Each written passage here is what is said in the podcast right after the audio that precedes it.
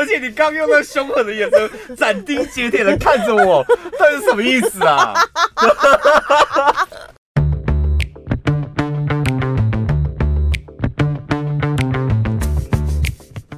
我看到有个听众朋友说，以前呃什么，我们最近都录的有点短。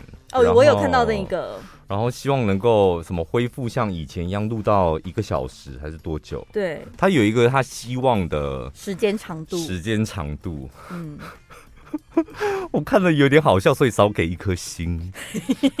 他很认真的在点评呢，就很像他很珍惜他那一颗星。这颗星我没办法给你，因为你们现在太短了。感觉就是十分钟可以得一颗星啊，二十分得两颗。那谁说六十分钟就可以得五颗星？那我录八十分钟，请问多出来的你怎么补偿我？对呀、啊，你还能多给吗？蛮够追的哎。对。长短，我们两个也尝试过想要录二十分钟啊。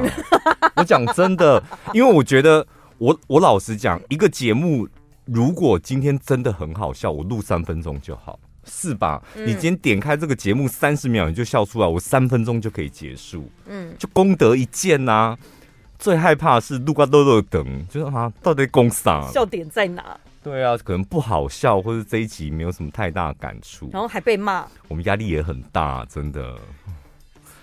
我那天听到另外一个主持人跟我讲说：“哎、欸，你要不要来上我的那个频道做个吃播？”这样，然后我就回他说：“走投无路了，是不是？” 啊，压力好大，一个礼拜一更，现在压力真的好大。我说：“一个礼拜一更有什么压力好大的？”他讲不出周更是不是？一个礼拜一更，对，一个礼拜什么？一个礼拜一更，一个礼拜一更。我想说啊，我们也是啊，对啊。啊，你剪袋子一个礼拜两更哎。但我们的个性就是，我们真的很重感觉。今天有感觉，我们真的会滔滔不绝。那有时候就是会觉得恰恰好，时间到了，就讲这些够了，我们就会结束。对，我觉得感觉就是主持就是这样嘛。我那天剪头发。嗯 然后那个呃嗯理发师好像也剪了好几年了，然后他说：“哎、我真的我觉得你的你私底下的节目真的好好笑。”我说：“那不是私底下，你现在看到我才是私底下的我。”他说：“你节目中真的很好笑，而且我觉得你讲的段子铺的梗那个时间点抓得恰到好处。”然后我想说：“啊。”现在的听众朋友压那什么都这么专业吗？铺梗，然后笑点，然后什么段子，然后时间点出来的敲。我听他讲完之后，整个头皮发麻。我想说，真的，我主持节目不能够轻松了吗？对呀、啊，有时候我们真的就只想聊天而已啊。我因为现在听众朋友的确是越来越专业。所以我们压力大就大在这里，就我们只要稍微想要偷懒一下，我跟你讲，听众朋友都听得出来。有一集我好像很确定的是，我们真的就是想偷懒哦。我跟你讲不夸张的，那一集我也是收到两个听众朋友的私讯。他说什么？你们就是他是说呃婉转的说。我知道你们最近很累，所以就是用不一样不呃不不一样的方式录节目，这样。我好像有点印象。有啊，就是那一次那一阵子是的确真的我很累，就是可能工作上面心态上面也不太好，然后就想说呃用别的方法录，然后就收到，而且那两个听众朋友都是很死忠的听众朋友，嗯、我想说哎呀真的是偷懒不了。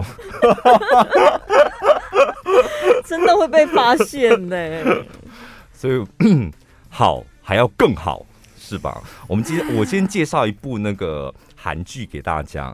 这一部呢，是我最近你没有看过那种好看的，你就会珍惜。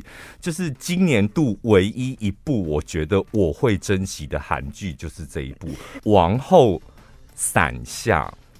这个女主角叫金秀慧，我跟你讲，金惠秀。金惠哎，金惠秀还金秀慧？Kim Hye Soo 啊，金惠秀。哦，不好意思，我的 iPad 写错，金惠秀，金惠秀。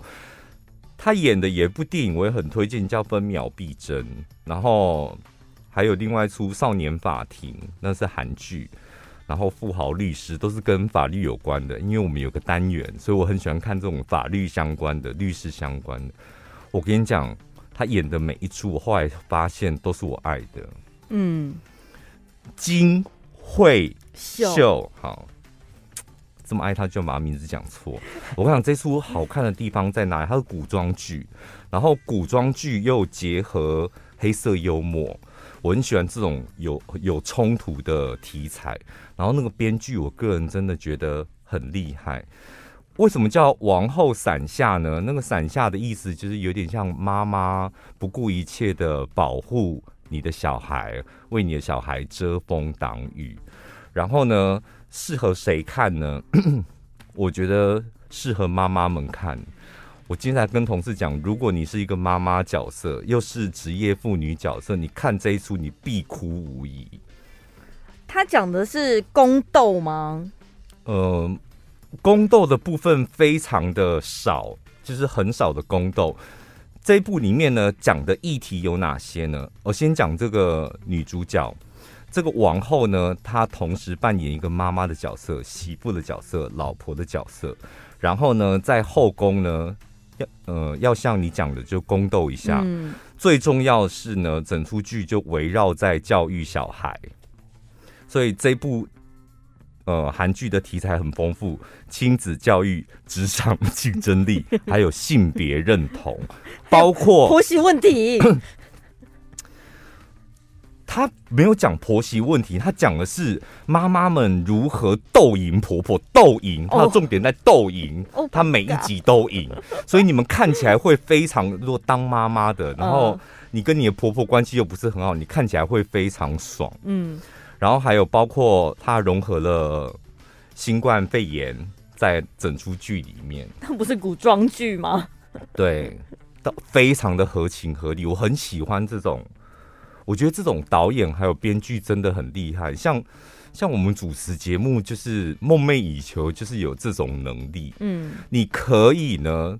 当然，它就是有点黑色幽默，然后又古装剧。你可以有你的主题，但你的主轴之外呢，你又用讲述了很多的议题，嗯然后每一个议题呢，你都可以轻轻带过，但是让观众留下深刻的印象。哦，我的天哪！我希望我在五年之后可以拥有这样的主持技巧。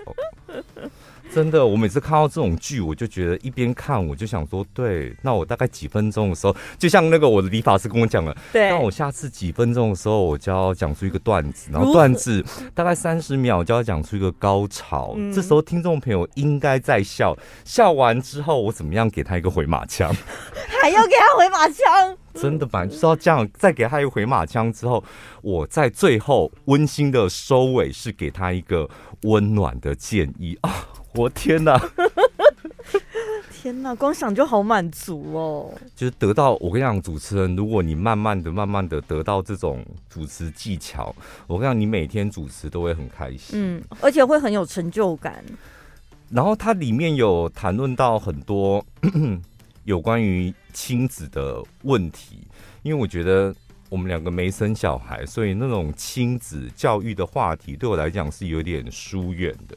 就是比较没有那种投入感，但是这一出就是你真的可以完完全全感受到一个妈妈为了小孩教育也好，人格也好，她如何的拼搏。我跟你讲，看完之后你铁定会想打电话回去给你妈妈，真的是会想到妈妈把我们从小拉拔长大，因为你会一边看，然后你一边回想起，对，我在 读书的时候，就是妈妈是怎么陪着我；我在工作的时候，妈妈是怎么支持我；然后我难过的时候，妈妈是躲在哪一个角落默默的关心我。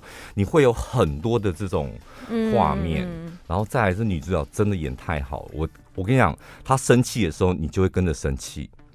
我觉得好的演员就是他的情绪变化，你会立刻就是以那种没有秒差的方式，立刻投注在观众朋友的表情里。就他笑你会笑，然后重点是他哭，我跟你讲，你铁定发抖。哦，就是其中有一幕，就是我不要剧透太多，就有一幕就是他的最亲爱的儿子死掉，这不就是一段哭戏吗？对，我跟你讲，那个爬的过程啊，你看他哭，就是你当然铁定会跟着哭。那我跟你讲，当他在地上爬的时候，你就是浑身起鸡皮疙瘩跟发抖。嗯。是非常实力派的演员，因为我实在是太爱那一段了，然后特别上网去搜一下他那个，不是每个偶像剧都会有侧拍嘛，然后就是王后跪在地上哭，然后侧拍，就是好不容易让我搜到一段侧拍的影片，我跟你讲，看侧拍哭得更惨。我有听一些演员分享过，就是某些很经典的桥段，然后他们就会讲说，可能有些工作人员就会讲说，某某演员他真的非常会演，那一段演到我们在场所有的工作人员也是跟着泪如雨下，因为在现场你直接感受到那个气氛的渲染。其中还有一段我觉得也很值得看，就是因为那个王后她有四个小孩，然后其中有一个呃小孩呢。男生嘛，四个儿子嘛，然后其中一个男生常常会偷偷的跑到一个小房间里面，把自己打扮成女生。嗯，就他虽然是男生，但是他心里住一个女孩。这样，我跟你讲，那一段从往后发现他儿子其中一个儿子有性别认同上面的问题，他发发现之后，然后他的情绪反应到。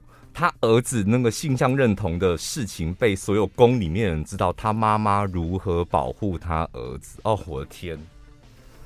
我跟你讲，那一段也很精彩，而且这好时事梗哦。他每一个都是时事梗，就是他没有讲一些你知道小情小爱的东西，全部都讲时事梗。有时候古装剧，他这硬凑时事梗就会变成民视或三立。是太生硬了，就觉得你硬把它置入进去。但这一出真的，我跟你讲，好看到我推荐我大舅看，因为我大舅他是一个非常玻璃心的爸爸。嗯，一来呢，他很爱面子，然后他也很在乎儿女的表现。他是竭尽所能想要让儿子女儿啊，可能工作上面有后靠的那种人，但他自己又属于玻璃心，他也不希望他儿子女儿在外面受到伤害，甚至受到一点点的批评。最近因为我小舅在选里长嘛，所以你知道他们每天晚上都有大量的聚会，然后亲亲朋好友都会过来。那我们家呢，就住像我大概有二十七，我们算过好像二十七个。呃，表兄弟姐妹，就是我们家族是这么大的，嗯、所以有一些远房亲戚，然后就来了，就跟我舅，你知道我们家就有那种亲戚很喜欢炫耀自己的儿子女儿，就说哦，我那个女儿哦，真的什么都不会哎，只知道赚钱。然后这一次真的也好险，他爱买，好险他爱买房子。所以就是我们家其他三个小孩，他们家四个小孩，其他三个小孩确诊的时候，好在他房子多，可以让他们去隔离，这样一人住一间，这样。本来想说要不要一人住一栋这样。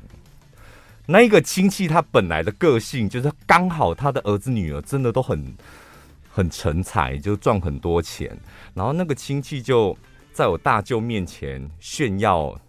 拐个弯炫耀他的女儿，这样，然后我大舅突然间就觉得怎么办啊？我家里面三个小孩，我好像没有一个可以拿出来跟他比拼，嗯，然后就很挫折，那一天就很难过，然后就跑来跟我们诉苦，就说：“哎，别人的孩子都这么厉害，然后他身为一个爸爸，然后别人在炫耀他的孩子的时候。”他觉得他沮丧的点在于他没有办法为他的孩子做些什么。嗯，然后我说：“对，你这样真的很没出息。就如果你很爱你的小孩的话，当有人拿他的小孩来跟你的小孩比的时候，你应该奋不顾身，就是跟他拼啊！你这时候你怎么能闭嘴呢？你闭嘴不就代表你儿子女儿都输了？”然后我妈在旁边说。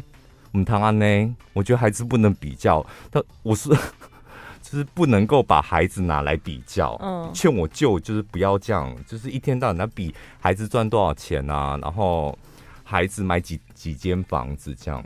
但是我真的觉得，如果 孩子在外面工作很辛苦，然后父母亲如果你在乎的孩在乎你的孩子，偶尔把你孩子拿出来碰轰一下，我觉得也很好啊。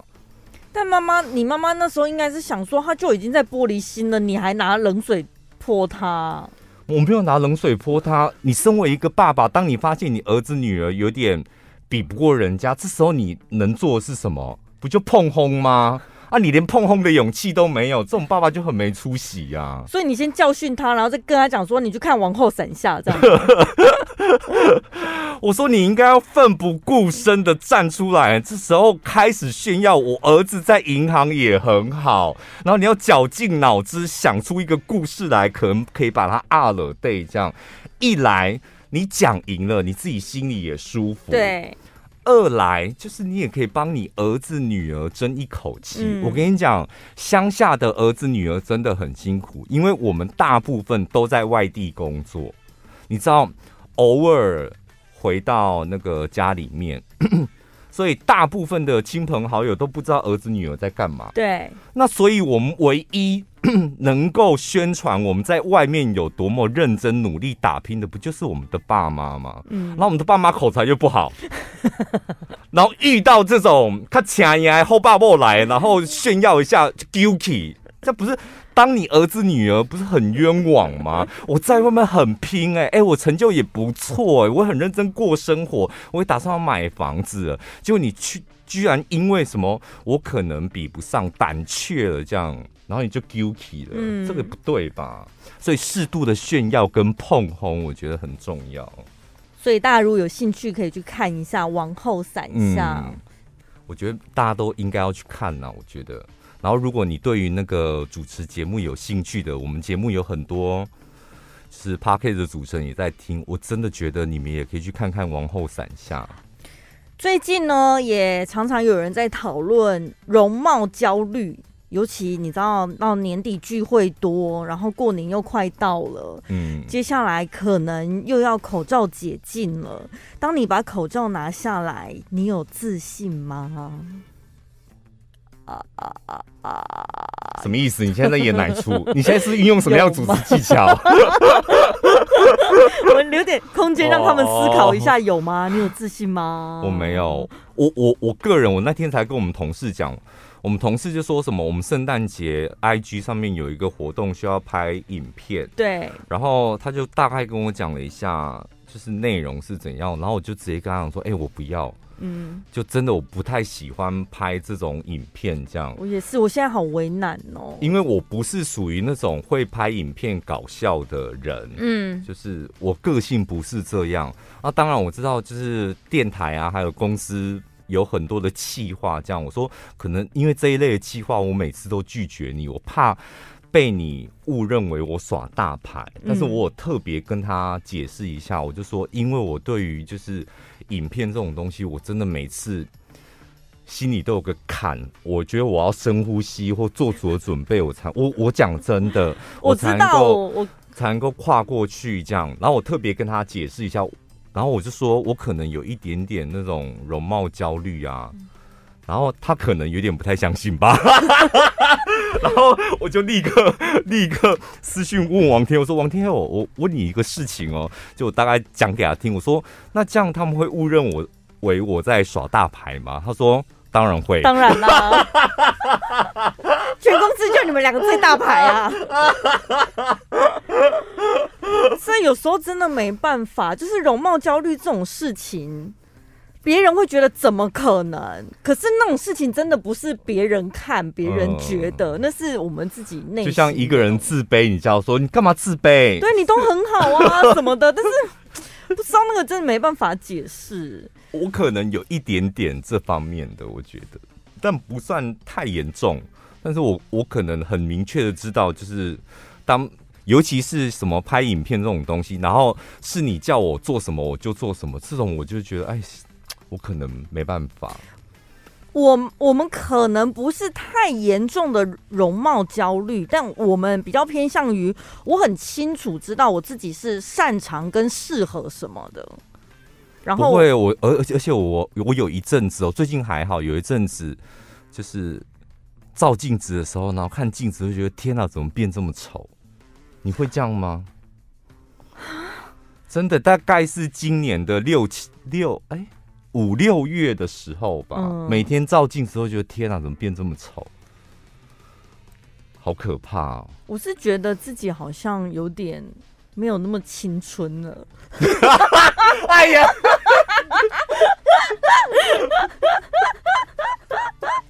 他不至于丑吧？我只是看起来年纪大了一点而已。我绝对不会用丑形容我自己的。我明明在聊外貌，你现在给我感叹起青春是什么意思？外貌，我讲的是外貌，没错啊。如果要比心智年龄，我跟你讲，我心智年龄非常年轻，但是就是外貌，这是这是分开的。可是我觉得我是一阵一阵，就是我有我我的心私底下。的心态本来就不是很好的人，其实我会有一阵一阵，就是那一阵子就会觉得看自己什么事情都不顺眼哦。然后我有一阵子还跟陈宝华讲说，我把我衣橱里面三分之二还三分之一的衣服全部丢光。我想说，我为什么当初会买这么丑的衣服？然后我穿起来也很丑，这样。可那一阵子吧，那一阵子就会有一点点那种心态不正常的时候。然后对容那一阵子，我印象最深刻就是真的就是看自己的样子，就是觉得好丑。然后拍照什么的，我都不想要这样。嗯，但是我跟你讲，可是你觉得衣橱那个是连带的哦？我觉得衣橱。因为衣橱不是本来每一段的时间，你可能风格不一样或是什么，就是会定期断舍离，我觉得蛮正常的。对，定期断舍离我本来就会做，但我那一次那一阵子的心态是我真的觉得你们这些衣服都好丑，然后我怎么会买这些这么丑的衣服？然后我穿起来真的每一件都好丑，嗯，就是会加注，你知道丢衣服就丢衣服啊，为什么要加注这么多无为不为的？有很多怨气，对，很多超多怨气在你，然后看衣服也不顺眼，看自己也不顺眼，这样。那怎么办？当你遇到这样的状况，休息真的要休息。怎么休息？不要看镜子吗？呃，像我，我就很清楚，我知道，譬如说，我现在对于呃样貌可能有点焦虑，然后不喜欢自己的。外在什么？我觉得你知道你有这个情绪，然后你得要先告诉你自己一个很重要的 讯息，给自己一个很重要的讯息，说你这样是错的。嗯，你要先告诉自清楚，告诉自己说我这样是错的，然后我不应该就是这么否决我自己，然后先有这个前提之后，我觉得慢慢的面对你的情绪，它其实就是一个情绪的问题。那比如说像女孩子，有些人她是只要素颜，她就没办法出门的，嗯、这也算是一种容貌焦虑吗？我今天搜了一这一篇文章啊，我才发现，天哪，就是真的有一种丑是你觉得自己丑。对呀、啊，没错，是哎、欸，我跟你讲。像我们跟好朋友见面的时候也会这样讲吧。嗯，我真的觉得我最近好丑，我最近觉得我真的抬头看着真的好不顺眼。嗯、你会有这种抱怨，然后旁边的人就会说：“不会啊，我觉得你这样很好。”然后你觉得他好假哦，你的心里当下就会觉得 你也太假了吧。但事实上，搞不好真的只有你自己觉得丑。这个医生说呢，近年来“容貌”一词在社群媒体上很流行。然后呢，用来形容对于自身外貌极度不满意、没有自信，而且对于外表上面细微瑕疵感十分在意的人。细微瑕疵感，哦，所以是抬头纹，对不对？我已经约好军旗了，就是要那个 打掉我所有的抬头纹，一根不剩。细微是到多细微？我不知道，我不知道细微。我我倒是没有什么细微，但是就整体看自己不顺眼这样。可是因为像很多那个好莱坞明星啊，他们就是因为不想要被别人品头论足讲他们的外表，嗯、所以他们就曾经一度关闭他们所有的社群媒体。嗯，就是他们觉得这。本来开社群是想要跟支持者互动或什么，但是如果会造成他的心理压力，反而造成心理不健康。对，干脆先关掉这样。就股票一团乱的时候，最好的做法就是全部先砍光光，砍光光换回现金之后，你好像发现，哎、欸，你头脑就清楚。嗯。然后同样，如果你开始对于社群上面的容貌，你开始有一点焦虑，甚至有点在否定自己的时候，你倒不如就把它关掉。那照片要砍掉吗？要照片要砍掉，会觉得啊，好可惜哦。看你自己呀、啊，有没有狠下心啊？他说呢，现代人呢很注重那种，因为社群媒体嘛，所以大家呢就会滤镜化。然后呢，修过完的图呢才会放到社群平台。嗯，所以呢，就是因为大部分，而且包括我们在内都是这样，我们关注社群软软体的时间非常多，所以看着看着看着，慢慢就被潜移默化，这样才叫做美，这样才叫做好看，甚至这样的生活才是好的生活。你会被潜移默化，然后当你发现。哎，你好像没有在这个规则里面，我这样子好像是不对的，我这样是没那么好的，然后就会否定自己，导致你可能会有容貌焦虑。但是像我和你，就是非常的不喜欢那种过度美肌、过度加滤镜的画面，就是我们会觉得为什么要这样？而且我们自己本身也不弄那一些。不是，我会觉得，如果你要让自己变好，要精进自己的滤镜技术哦，不能明显到让人家一看就知道，啊，你这是滤镜。没有重点，我觉得明显看到你不会怎么样。重点是你放完滤镜、修完图之后还不好看，就变得很奇怪，不自然。我跟你讲，我问过我舅妈这个问题，耶，她就她就一直问我说。隔壁的他的那个唱歌班的朋友，他拍照都很好看，嗯，然后都只有他的相机才能够拍出好看的照片来，这样，为什么？然后对他说，到底要怎么用这样？然后我们相机是哪一样？我是说哦，下载软体这样，我就帮他下载一个美颜软体，然后我就拿给他看，我说你看你这样皮肤变很好了吧？你知道我舅妈回我什么吗？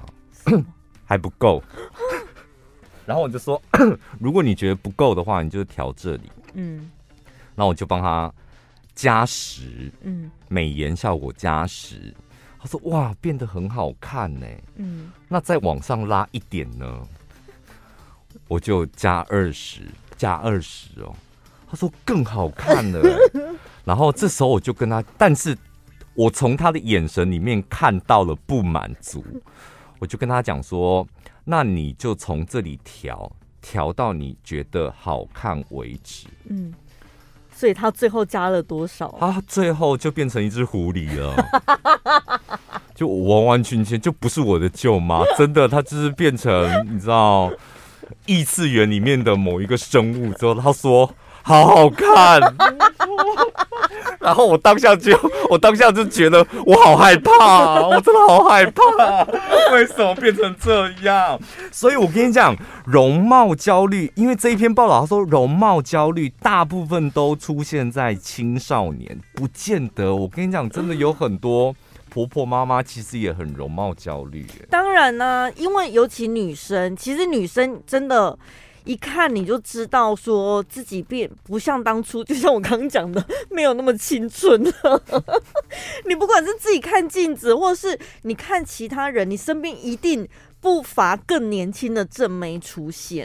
所以他们透过那一些滤镜美颜，把那些瑕疵全部消掉，变得不是自己的时候，他才觉得哇，你看那些瑕疵不见了之后，真的很好看。对啊，就躲在网络世界，不要来现实就好了。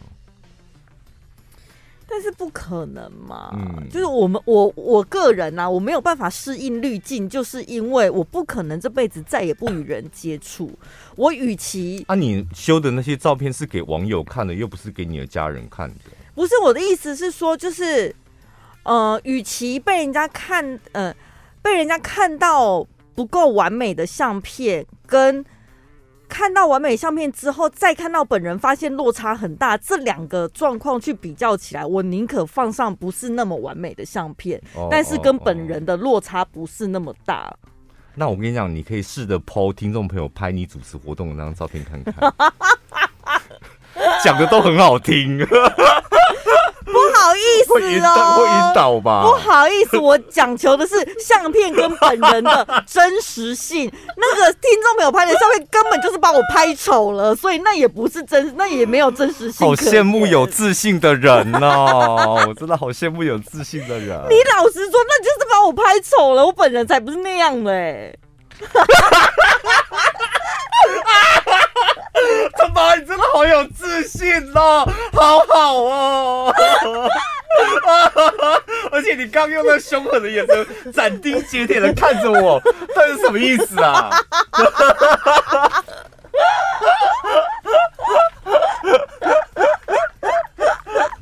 好自信哦！我只要是不好看的照片，我都会觉得是别人把我拍丑。我觉得很好哎，我觉得真。哈，这应该是你天生的吧？怎样？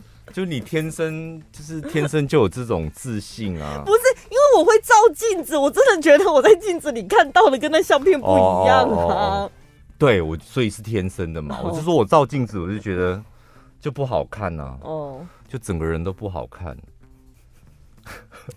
我手机里面有大量在我们公司那个。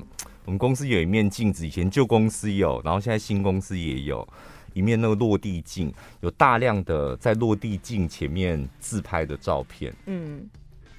都是我觉得非常完美的，真的。我发现我好像，我对于我的外形，我好像会随着心情的起伏。哎，我想说，我以前也拍太多，然后真的很好看。然后我想说，我那一阵子好像真的很快乐。就人快乐的时候，你对于你自己的样子，我是那种，你对你自己的样子啊，穿着就会有自信，也喜欢，然后拍出来真的也好看。那你对自己没自信的时候，我常常在 IG 上面靠腰说，请忽略我太。的拍照技巧，我现在拍照已经没有灵魂，就是你，嗯，可能那一阵子状态不对，你连我跟你讲，相机骗不了人，你连照片拍出来都丑的。哎、欸，这可以解释哦，就有一派人他们会觉得世间万世间万物都有能量，就是正能量、负、嗯、能量嘛。哦，哦，所以如果你状态好的时候，当然就是。可能肉眼看不见，但是就是会散发出来那种东西，它就是滤镜，对不对？对，它就会导致你不管是看镜子，然后别人看到你本人，或是相片，然后你那一阵子一定就是一路顺风顺水，什么都很好。好，待会录完节目立刻来自拍一张看看，我最近的状态如何？真的。呃，这个礼拜呢，我们有一个赞助小干爹来讲一下他的留言。好久不见的来日方长，因为他换了新工作，他说新工作是在饭店大夜班的柜台，死撑苦撑，总算是撑过半年了。每次呢，一过半夜十二点，他就会打开 Podcast，随便顶一集开始听我们节目。哦，虽然很忙，根本没有认真听我们在讲什么，但是只要听到聊天聊一聊就大笑，他就感觉很疗愈。所以要谢谢我们。他今天我们有大哦，有有，刚刚我们有大笑，就陈宝啊，就是超级自信爆棚的时候，我真心的笑出来。等一下，所以怎样？你看我本人跟听众朋友拍的相片，你觉得是一模一样？你不要再纠结在这个问题了。我们刚刚在聊，你为什么纠？我们刚刚在聊的是自信，我很羡慕你有这样的自信。画到这边就好，不用再追根究底了。好，然后呢？哦，因为来日方长他之前开刀嘛，开刀住院，就是透过我们的节目，然后还有现在新工作需要适应期，都谢谢我们的陪伴。重点是他的工作有件事情想跟我们分享哦。他说带我的主管是一个小小小主管，是个女生。他跟我们的第二大主管是个经理，有婚外情，而且他们在疫情期间其实已经被公司发现了。哦，要厘清一下，带他的主管跟第二大主管有婚外情。外情哦、对，但是呢，虽然疫情期间被公司发现，但是因为饭店业绩惨不忍睹，人力调整上面也调整不过来，只好让他们两个签了切结书之后继续留任。切结书是什么？你们不可以上床哦。我不知道，我不可以打炮在饭店里面，不要打炮的时候被发现什么的。我不知道窃结书内容是什么，但是不可以接吻，不可以牵手。重点是签是签了，但这段婚外情并没有结束。来日方长到职没多久之后，就已经有其他部门很爱八卦的同事直接跟他讲这件事情，但是他希望工作环境可以单纯一点，就当做他从来没听过这件事。来日方长，我跟你讲不可能，因为那是你的问题。你的全身上下散发出一股能量，那股能量会吸引所有的八卦小道消息到你身上。所以你看，你刚到一一个新的公司，老前辈们就纷纷被你吸过来，然后倾诉给你这些你知道八卦离奇的东西。没有，可是因为我觉得有一个原因，是因为那个女生就是来日方长的直属主管呐、啊，嗯、所以大家就会很想要跟她讲吧。然后呢，她虽然装作自己不知道，跟小主管就是这样子很自然的相处，但没想到小主管有一天就因为跟经理吵架，所以呢，在带来日方长工作的时候，他就自己讲出来了，而且还爆哭。他本来是希望小主管不要再说了，但是他真的哭得很惨，他就只好安慰他。从此之后。来日方长就变成他婚外情的小帮手，怎么帮呢？公司有规定，里字辈的主管是需要轮流留守住在饭店，嗯，所以那个婚外情的经理留守的时候，他就会 call 那个小小主管去陪他。你看吧，我就说，所以他们那个签的合约一定有跟他们讲说，不能在公司打炮。对。那所以他们婚外情还是持续嘛？怎么办呢？这小主管他们完事了之后，他就会，他应该是用无线电。哎、欸，我不行呢、欸，无线电大家会听到，可能私底下 call 来日方长，就说：哎、欸，你去看一下监视器，那个安管他巡逻到哪一层楼了，在哪？我可以偷溜出去了吗？嗯、就是这样子。然后他又没办法拒绝小小主管，因为呢，这小主管很罩他，每次工作上有任何问题，他都可以帮他解决，而且是二十四小时，只要来日方长一 call 他，他就立刻帮他解决那一种。然后呢，他觉得这小主管应该自己有留一手，没有什么有有有暗卡一些东西没有教他。所以呢，就演变成他们互利共生。小主管需要他帮忙 cover 婚外情，然后他又需要这个小主管在工作上面的协助。他想，他的问题是什么？没有啊，他就是跟我们分享有这件事情。很棒啊，我觉得你做的很好。他说很想要叫他们去外面开房间，拜托你们两个都主管，两三个小时五百块，你是出不起吗？出得起啊，那为什么不出去呢？刺激啊，外面没有刺激感啊。打炮最最过瘾的不就是夹杂了这些 你外面有钱也买不到的刺激感吗？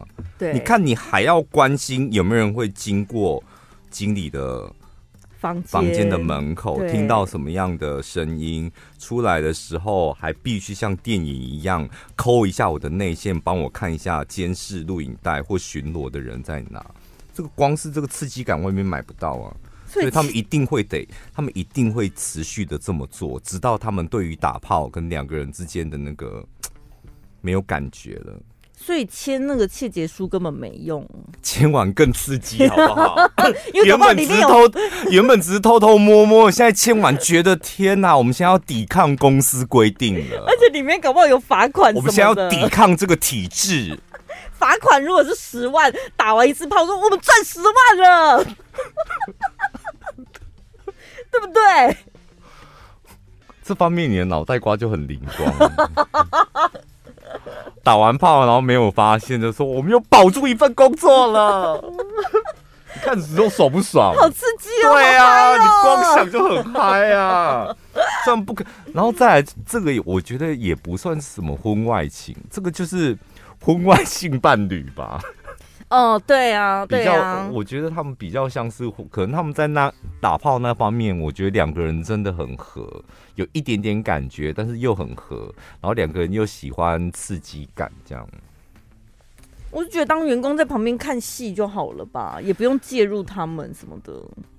你要介入什么？不是，我是说，我本来刚刚有一度想说，来日方长是不是要劝劝你这个小主管不要动真情，可能会被经理伤害或什么？后来想想，好像不干我的事。